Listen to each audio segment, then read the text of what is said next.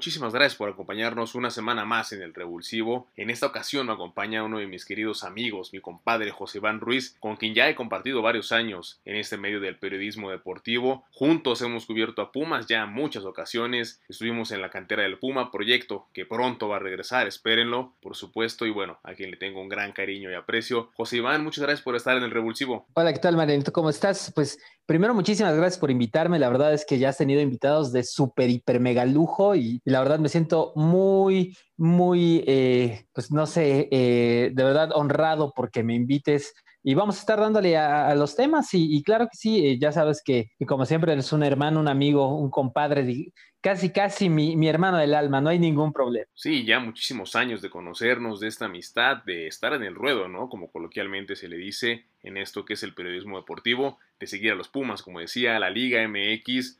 Recuerdo que estábamos allá en Babel, México, José Iván, eh, ¿te acuerdas? Comenzamos a cubrir las primeras conferencias de prensa ahí con Pumas y conseguimos cosas que hasta la fecha siguen. Seis años ya de, todo esto, de estar ahí, pues yo todavía sigo en Babel, ahí estamos dándole, ya, ya saben por ahí si quieren, si quieren seguir las redes sociales, yo con mucho gusto les acepto todos los likes que quieran, pero este, pero sí ya bastantes años, eh, la verdad es que he visto pasar a tantas, tantas personas, pero, pero nadie tan, tan consistente como tú, Marianito, que, que de verdad hay, hay que hacer esto siempre súper constante como siempre. No, mi querido José Iván, gracias. Y también tú, digo, no por nada llevas tanto tiempo ahí y pues bueno, te has ganado la confianza de los jefes, de todos y, has crecido también muchísimo. Pero ¿qué te parece? Vamos a hablar de la Liga MX, nuestra bendita Liga MX. Hermosa Liga MX, ¿eh? hermosa. Hombre, oye, que con este sistema de clasificación está mejor que nunca. No, hombre, pero... Sí, sí, sí. Eh, los cuatro primeros lugares se los van a pelear. Parece ser que Cruz Azul, Pumas, América, Tigres y Monterrey. Tres lugares, porque León ya es primero, ya aseguró el liderato y va a estar bueno, ¿no? Yo no sé si Monterrey, ¿eh? la verdad es que eh, Monterrey es un equipo que da unos saltos espantosos. O sea, un día puede ser un gran partido y otro día puede estar en la calle de la amargura. Y la verdad es que Mohamed no todavía no entiende perfectamente qué es lo que puede hacer para ayudar a un equipo con una, yo creo que una de las mejores plantillas del fútbol mexicano. Yo no sé si tú lo ves así, pero, pero creo que, que Mohamed, desde que alcanzó el título, porque recordemos, que el Monterrey es el campeón vigente de la Liga MX, que haya pasado un año, pero ese es el campeón de la Liga MX y, como tal todavía no ha cumplido las expectativas. Incluso la, el torneo pasado, recordemos que no, no, había estado bastante, no había estado bien. Si no hubiera sido por este parón, eh, yo creo que estaríamos hablando de eh, la decepción del torneo. Sí, yo pongo a Monterrey porque tiene 26 puntos a falta de dos jornadas y seguramente va a estar peleando tienen una buena seguidilla de partidos ganados y demás. Entonces el equipo de Mohamed ya lo sabemos, que es como Tigres también. Tú dales confianza en la parte final del torneo y cuidado, son un equipo muy peligroso, que también van a estar ahí peleando Cruz Azul, Pumas, Tigres. Chivas ya está más rezagado, pero esos primeros cuatro lugares van a estar muy muy peleados, sobre todo porque además juegan entre ellos. Yo solo digo, ojo con Monterrey porque bien lo dices, es el campeón más reciente. No sé si llamarlo vigente porque bueno, el torneo pasado se canceló debido a la pandemia, pero es el campeón más reciente del fútbol mexicano, así es que seguramente será una escuadra de mucho peligro. No, sobre todo eh, eh, el punto es la plantilla, ¿no? Porque, bueno, vemos eh, que América también tiene individualidades muy buenas. creo que América es más, son más nombres que equipo, pero eso es obviamente un problema de Miguel Herrera. Y creo que Monterrey, si no se pone las pilas, hoy por hoy puede quedar no solo en un repechaje malo, sino que además, si por ahí se ponen las pilas Santos, se pone las pilas eh, todos los que están ahí eh, eh, merodeando esa parte, quizá lo veamos en un repechaje hasta por afuera, pero vamos a ver, todavía faltan dos fechas y esas dos fechas van a ser importantes. creo, creo yo que los que están en riesgo de no estar entre los cuatro primeros, lastimosamente tendría que ser Pumas, ese es uno de los que puede estar lastimosamente ahí.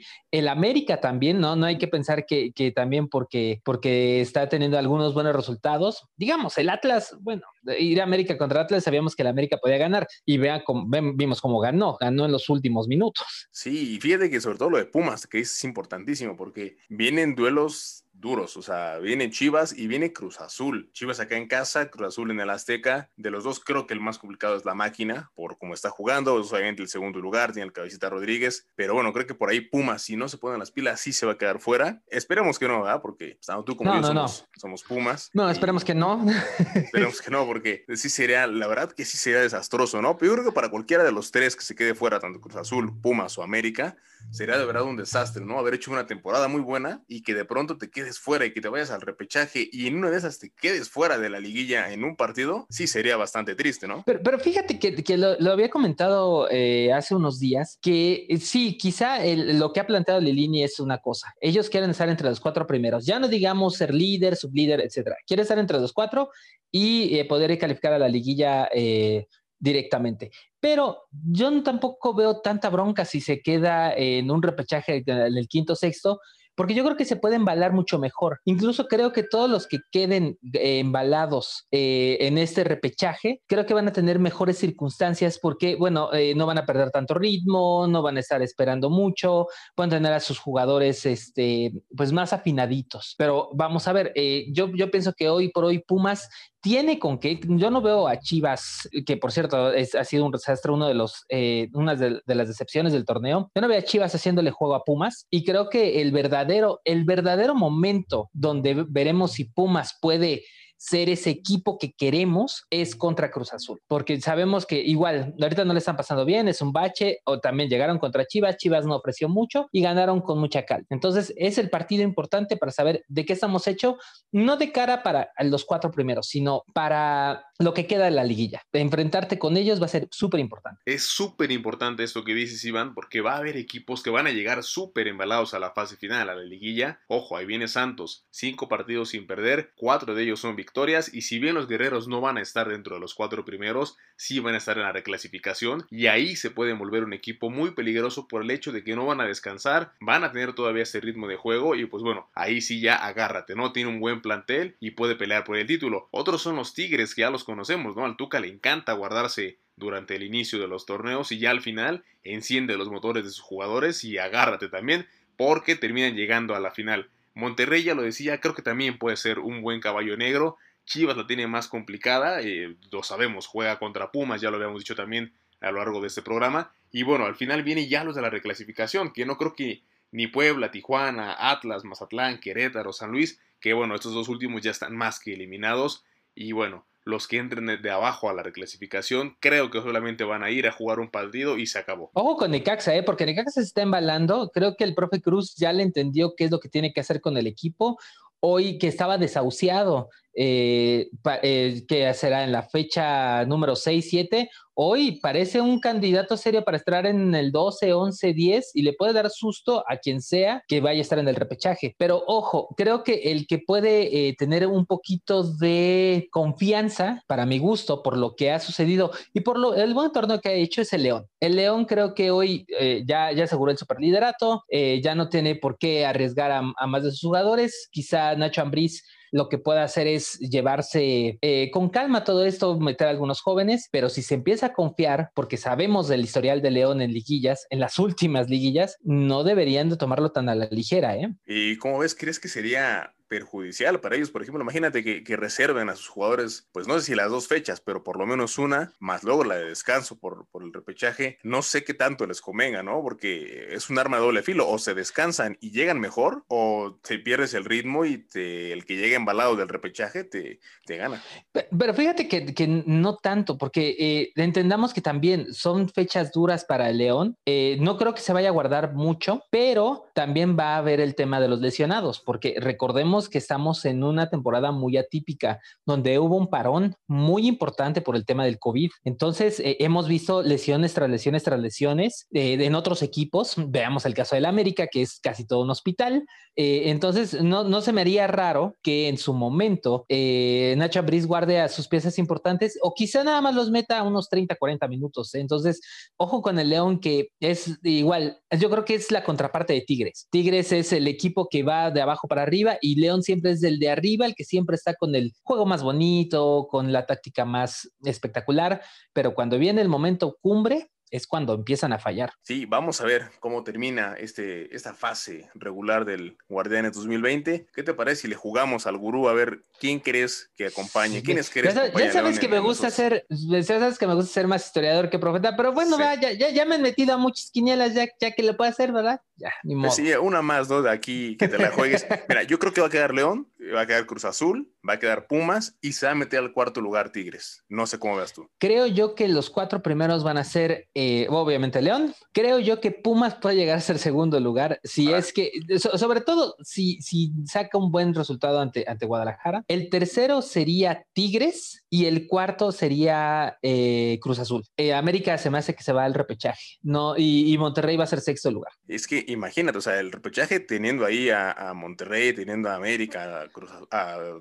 Chivas, Santos, va a estar bueno ¿eh? el repechaje, ya es este, va a estar bueno. No, y además con el formato, el, formato de un partido creo que va a ser más interesante. Obviamente yo, yo estoy muy en contra de este sistema porque fomentó mucho la mediocridad y se los habíamos comentado desde un principio del torneo, ¿no? O sea, eh, los que no tenían que, acelerar, aceleraron nada más a, la fecha 8, el caso de Santos, ¿no? Que estuvo siempre como en la tabla baja, baja, baja y de repente Tigres, es, normal, pero lo de Santos sí le empezó a jugar a, la parte de me estoy guardando, me guardo y de repente, ¡pum! Y, además también el acomodo de las fechas, porque recordemos que la eh, Federación Mexicana de Fútbol y la Liga MX pues acomodaron estos, estos partidos creyendo que ya iba a haber público en las gradas. Y pues obviamente esto no sucedió, entonces ya estamos más, más para acá que allá del semáforo rojo y pues obviamente eso, eso más bien fue perjudicial para muchos equipos que estaban buscando ahora quedar entre los cuatro primeros. Sí, bien decías, buscaban que yo hubiera público en la liguilla en estos juegos desde el clásico, ¿no? Desde partidos importantes, por eso los acomodaron así, así fue el calendario de este Guardián 2020. No funcionó, cerraron los estadios, abrieron una semana y se, se cayó, porque también fíjate que la gente, creo yo, Iván, que no, no, no supieron respetar las medidas, por ahí vi imágenes del Victoria, de Mazatlán, donde pésimo. No, fue terrible, terrible, terrible. Lo, lo, lo que se vive en Mazatlán, creo que Aguascalientes fue un punto de lo que podría haber sido bueno. Obviamente hay gente que no lo iba, ¿cómo, cómo controlas a 7 mil personas? Había gente que se quitó los, los cubrebocas y todo, pero fue muy ordenado. Pero lo que ha sucedido en Mazatlán, las dos fechas que abrieron, ha sido de pena ajena. Primero con que no iba a haber barras y de repente vemos un, un grupo de animación adentro, que es el, el, grupo de animación de Mazatlán. Y luego lo que sucedió con Monterrey, llegando eh, gente de fuera, eh, haciendo eh, pues desmanes, sacando incluso algunos ¿Cómo quieres? Y al final cuentas todo eso también es parte de lo permitió el gobierno estatal y bueno, ¿qué se le puede hacer? Lo mejor que se puede hacer ahorita es que se piense más en lo deportivo que en lo económico ya en estas fechas. Ya eh, digamos que en la fecha 4 o 5 todavía pensábamos en, bueno, recuperemos esas partes de las taquillas quizá a fines de noviembre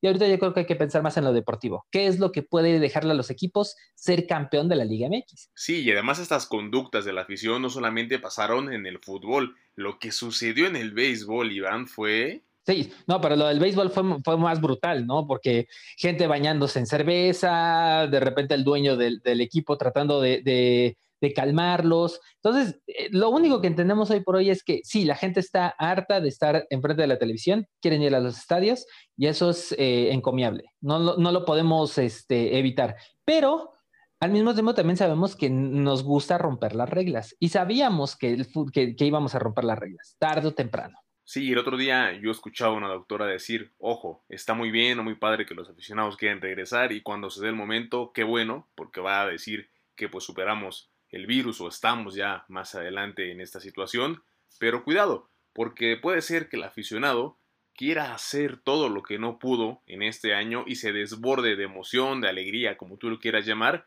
y se puedan presentar conductas como las que ya estamos viendo o como las que vimos ahora que se abrieron los estadios tanto en el fútbol como en el béisbol.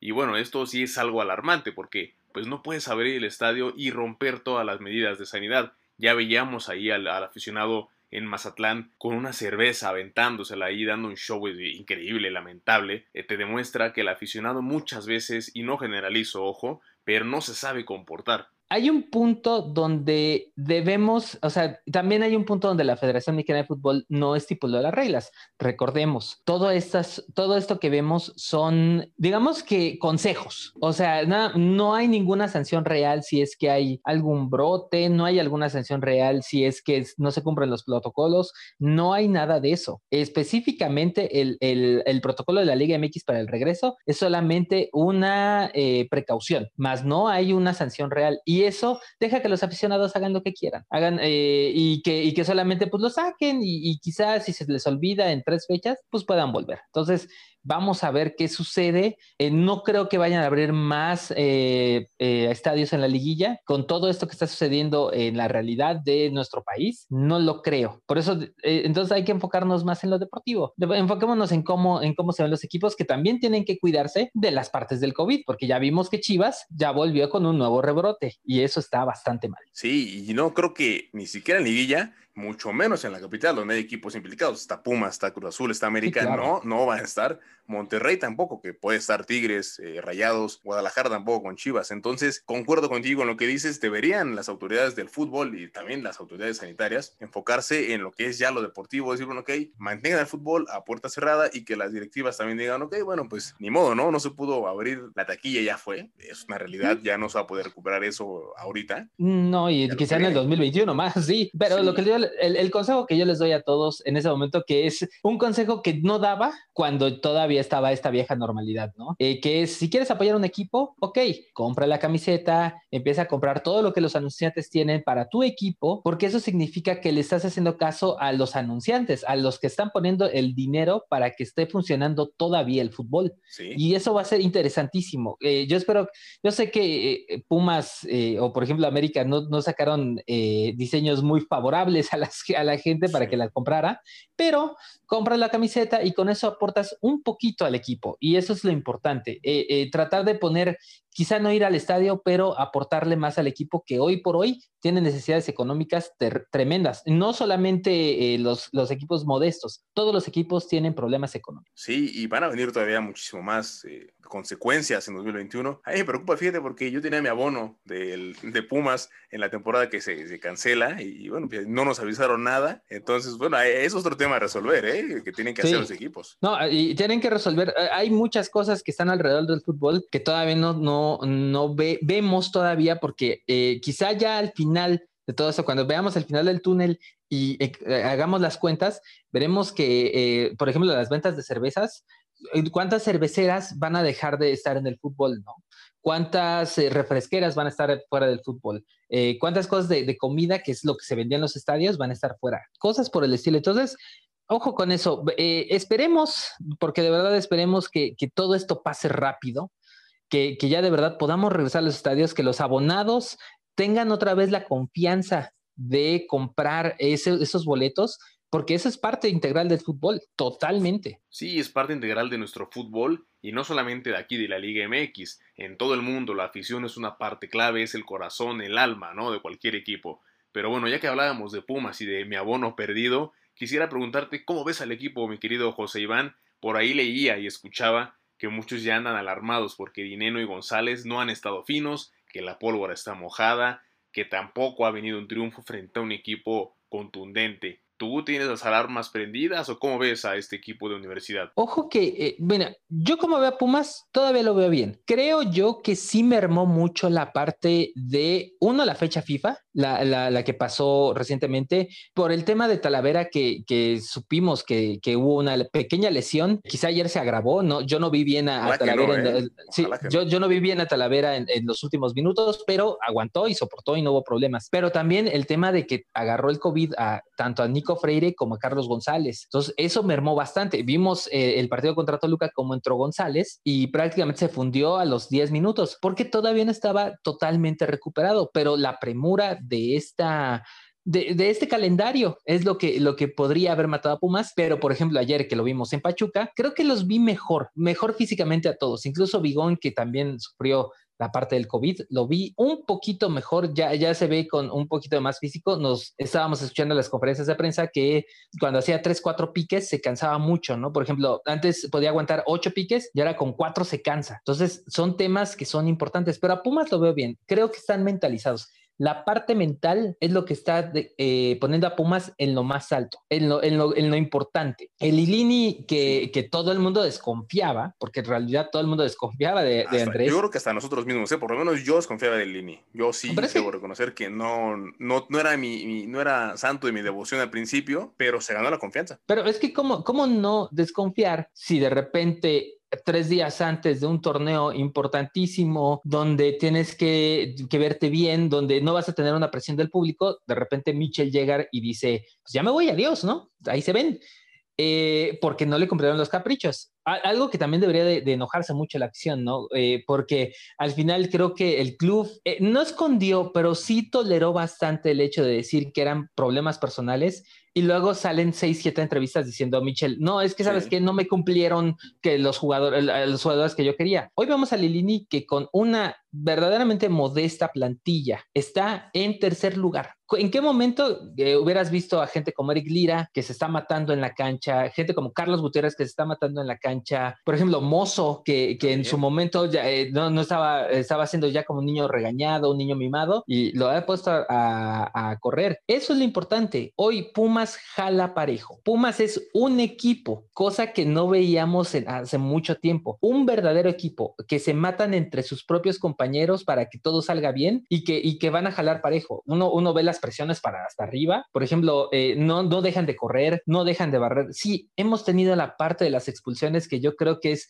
por el tema de la intensidad. Creo, creo que le achaco más el tema de la intensidad más que de, de verdadera desobediencia, pero al final con ese, ese es el juego. Eh, mentalizarte porque todos jalan parejo. Es, es, yo creo que Pumas en el Guardianes 2020 es el, el equipo, no es la, el, quizá la única personalidad grande es Talavera, porque Talavera ha, ha habido muchos, eh, muchos puntos que ha salvado Talavera y hoy por hoy, creo que desde ¿eh? hace 20 años, sí, Dios, es Talavera Dios, está en, anda en un nivel, voz. el mejor portero de la Liga MX, creo yo, y también mexicano. Sí, no, y, y además creo que le cayó de perlas este cambio, cosa que no le pasó a Saldívar terriblemente, sí. lastimosamente, pero es la verdad. Hoy Pumas es el equipo más eh, organizado, el mejor armado, el que mejor se entiende dentro y fuera de la cancha de toda la Liga MX y que no soporta solamente una estrella, sino que lo soporta todo el equipo. Sí, fíjate que me recuerda un poquito al equipo del 2011, que igual era, era un equipo, o sea, ese equipo también no tenía tantos nombres, jugaba con muchos canteranos, era un Memo Vázquez también que era muy joven, era apenas comenzaba su carrera de ya como técnico formalmente, porque en 2005 había tomado el equipo de manera interina y demás, pero no había sido nada a largo plazo. En 2011 la, lo tomó e hizo maravillas con un equipo que no pintaba tan bien, que sí tenía buenas piezas, estaba Leandro Augusto, estaban buenos extranjeros como Martín Bravo, como Dante López, estaba Real Castro en un buen momento, Picolín ya, en, ya establecido en la portería de Pumas, pero fíjate que le veo muchas similitudes a este equipo, sobre todo por los canteranos, la garra que, el, que tienen, y ya lo dijiste bien, este es un equipo y es el que mejor juega, creo yo, de los de, la Liga MX,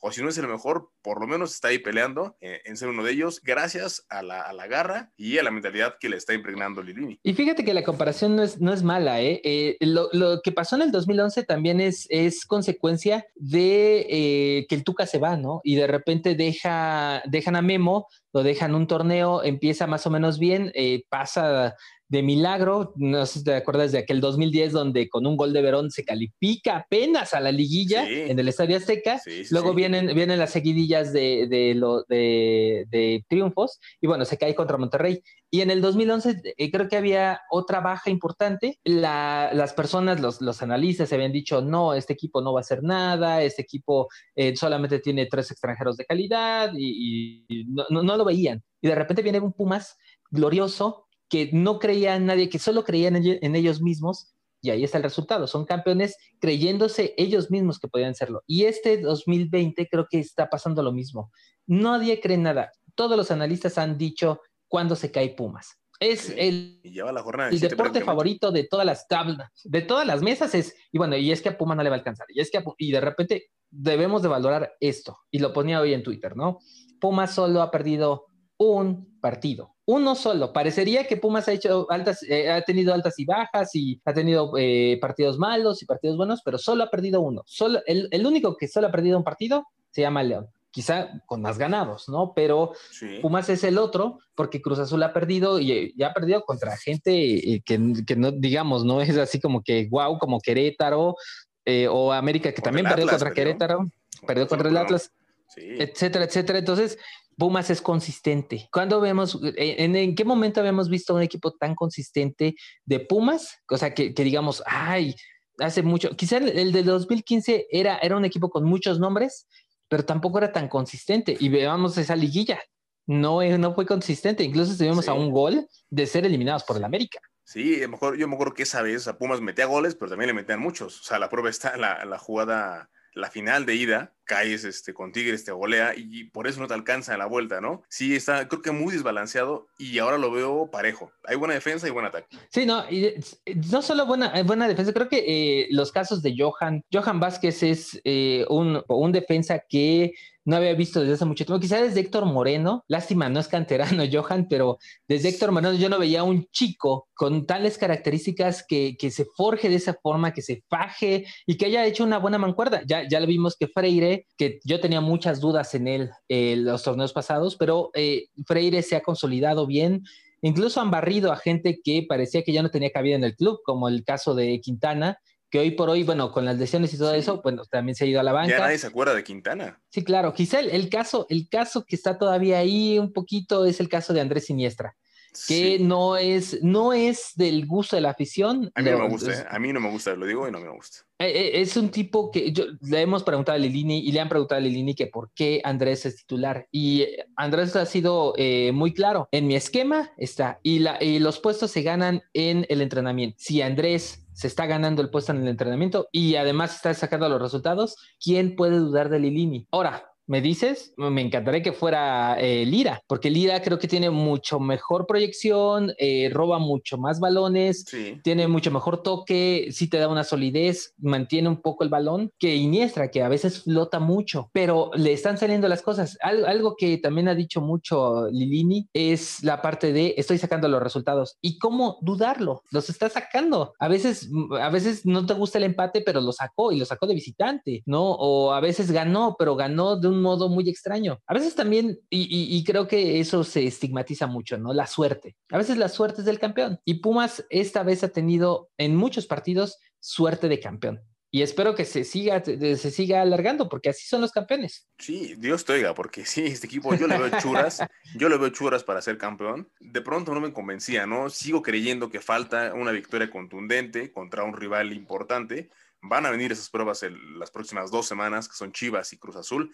Quiero ver a Pumas eh, ganar este, estos dos partidos, que se vea, que están, que ellos mismos digan, ok, ahí está el golpe sobre la mesa contra los analistas, contra toda la gente que no cree, que ahora sí digan, bueno, ok, este Pumas sí es de verdad y sí tiene para ser campeón. Bueno, o sea, hay uno que no cree y es uno que vocifera y vocifera mucho y que incluso taladra la mente ter terriblemente y no, no vamos a darle más este, fama, sí. pero es el que siempre está taladrando de, de que Pumas es un equipo tal cual, cual, cual, y, y sí, siempre no, deben de, sus no, compañeros son los que le tienen que decir, no, no es cierto, no es cierto, y es, es, mucho mejor, creo que hasta Pumas le ha servido en el, en el tema mental, lo hemos escuchado en muchas conferencias, eh, a Bigón, sí. a Iturbe, a Freire, decir que eh, ya están cansados de que siempre hay un pero. ¿Qué le falta a Pumas? Yo, por mi parte, yo no veo que le falte a Pumas más que confiar en algunos jugadores que podrían ser titulares. Ya vimos, creo que Waller ya se está ganando un poco y, y, y lo vimos ayer. Eh, su titularidad. El tipo sí. corre, el tipo lo hace bastante bien, eh, tiene un toque de balón excepcional. Ahora veremos si Lira en su momento se esfuerza más y le quita ese, esa oportunidad de Iniestra.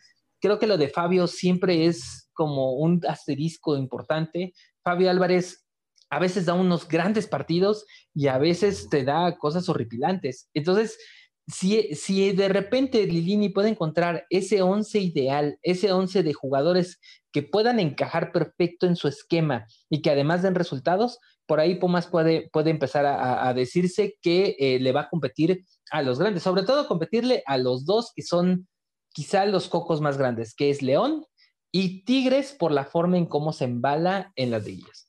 Sí, bien, bien decías, a mí Facundo Waller tocando ese tema, me parece un jugador de los que siempre quiero en mi equipo, uruguayo de esos que corre, me recuerda guardando las proporciones, me gustaría que fuera como Fede Valverde del Real Madrid.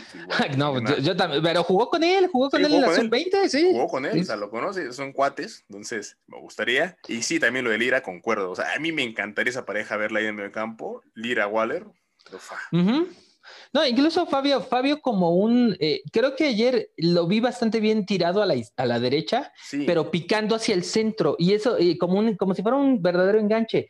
A, Fabio lo han tratado de poner de contención, lo han tratado de poner de segundo delantero, no, funciona. Entonces, eh, creo que ayer vio más o menos cómo, cómo está Lilini la cosa con, con Fabio.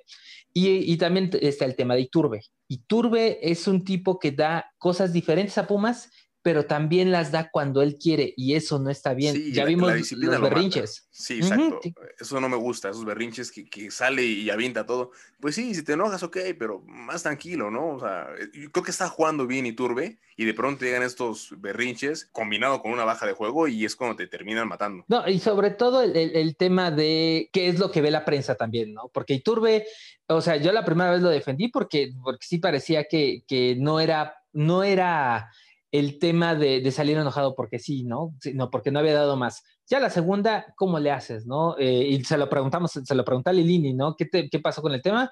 No, ahora fue totalmente distinto. Hay que creerle, a final de cuentas ellos hacen grupo, ¿no? Y lo que también se le diga a la prensa, tiene que hacer grupo adentro si tú, si tú llegas, si Lilini hubiera llegado a decir, no, pues sí, otra vez eso berrinche, ¿yo qué puedo hacer? Rompe un poquito el esquema. Muy bien, Lilini capoteó perfecto diciendo, no, ¿sabes qué? Es que no, fue hacia él mismo, no fue distinto. Incluso le pregunté algo del partido, él me contestó, todo muy bien. Y eso es algo que se ve. Incluso eh, yo les recomiendo mucho que vean los colores que ha puesto el club en YouTube, donde se ve más o menos la intimidad del equipo en, en lo que son las, este, ¿cómo se llama? En lo que es antes del partido, en el vestidor, cómo le habla. Es diferente y que no se ve en todos lados. Y menos ahora con ese tema de la pandemia, que en los medios están restringidos un poquito, está bueno, ¿no? Sí, no, y además también ves el, caso de Lilini, ¿no? ¿Quién es? ¿Cómo les habla? ¿Cómo los, ¿Cómo los motiva? ¿Qué es lo que les dice para que den todo por todo? Y ellos se lo creen. Ves a los jugadores creyendo lo que dice Lilini. Y eso es muy importante para cualquier técnico. Si, si, si un entrenador no les puede transmitir su idea futbolística, están perdidos. Y, creo que hoy por hoy, ayer también Lilinda lo decía, ¿no? Tengo que aprender, porque también está aprendiendo. Eh, no, es, no es un entrenador, sí, es un entrenador que, que, apenas tiene su primera temporada y está aprendiendo a saber cuándo cerrar los partidos, cuándo ir a atacar, cuándo, cuándo decir, bueno, ahora tengo que tener más el balón, cuándo renunciar a él, etcétera, etcétera. Y, y me gusta mucho ese tema de Lilini en el caso de decir lo que piensa, y hacer lo que siente, porque hace lo que siente. Si, si en ese momento dice, hay que atacar, va y ataca y le vale. Y a veces por eso, por eso a la prensa luego no le gusta que le digan las verdades, pero es cierto, a veces no hablamos de fútbol y tenemos que hablar más de fútbol porque es lo que hace Lilini. No les, no les va a vender el espejitos de son los mejores del universo, caso Hugo Sánchez, ¿no? Pero sí les está diciendo que bajo esas limitaciones pueden hacer un gran equipo y pueden llegar a hacer cosas grandes. Así es, mi querido Iván. Oye, ya se nos acabó el tiempo de este. Se nos fue rápido. Contigo se va. Me gusta porque contigo se va como agua el tiempo. Es que hablo como loro. Ya párame. Dime, dime, ya dame un zape. Me encanta, me encanta estar contigo, platicar contigo. Eh, antes de irnos, ¿cómo le va a ir a Pumas? Dato pronóstico. Ya sé que eh, no te encanta esto, pero a ver, ¿cómo crees que lo va a ir a Pumas el próximo sábado frente a Chivas? Yo creo, que, Yo también pienso que gana, sobre todo por lo que ha demostrado Chivas en los últimos partidos es, es, un, es un león eh, que se quiere león, pero sin garras.